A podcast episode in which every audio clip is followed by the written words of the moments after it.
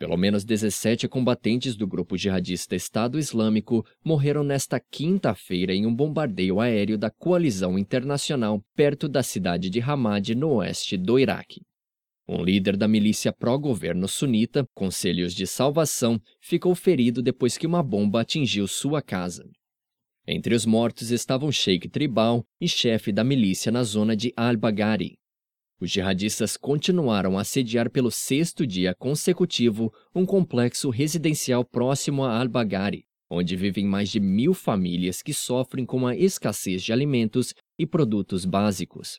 A maior parte da província de Al-Anbar está tomada pelos militantes radicais, e Al-Baghari era uma das poucas cidades que permanecia sob controle do governo iraquiano até ser dominada pelo Estado Islâmico na semana passada.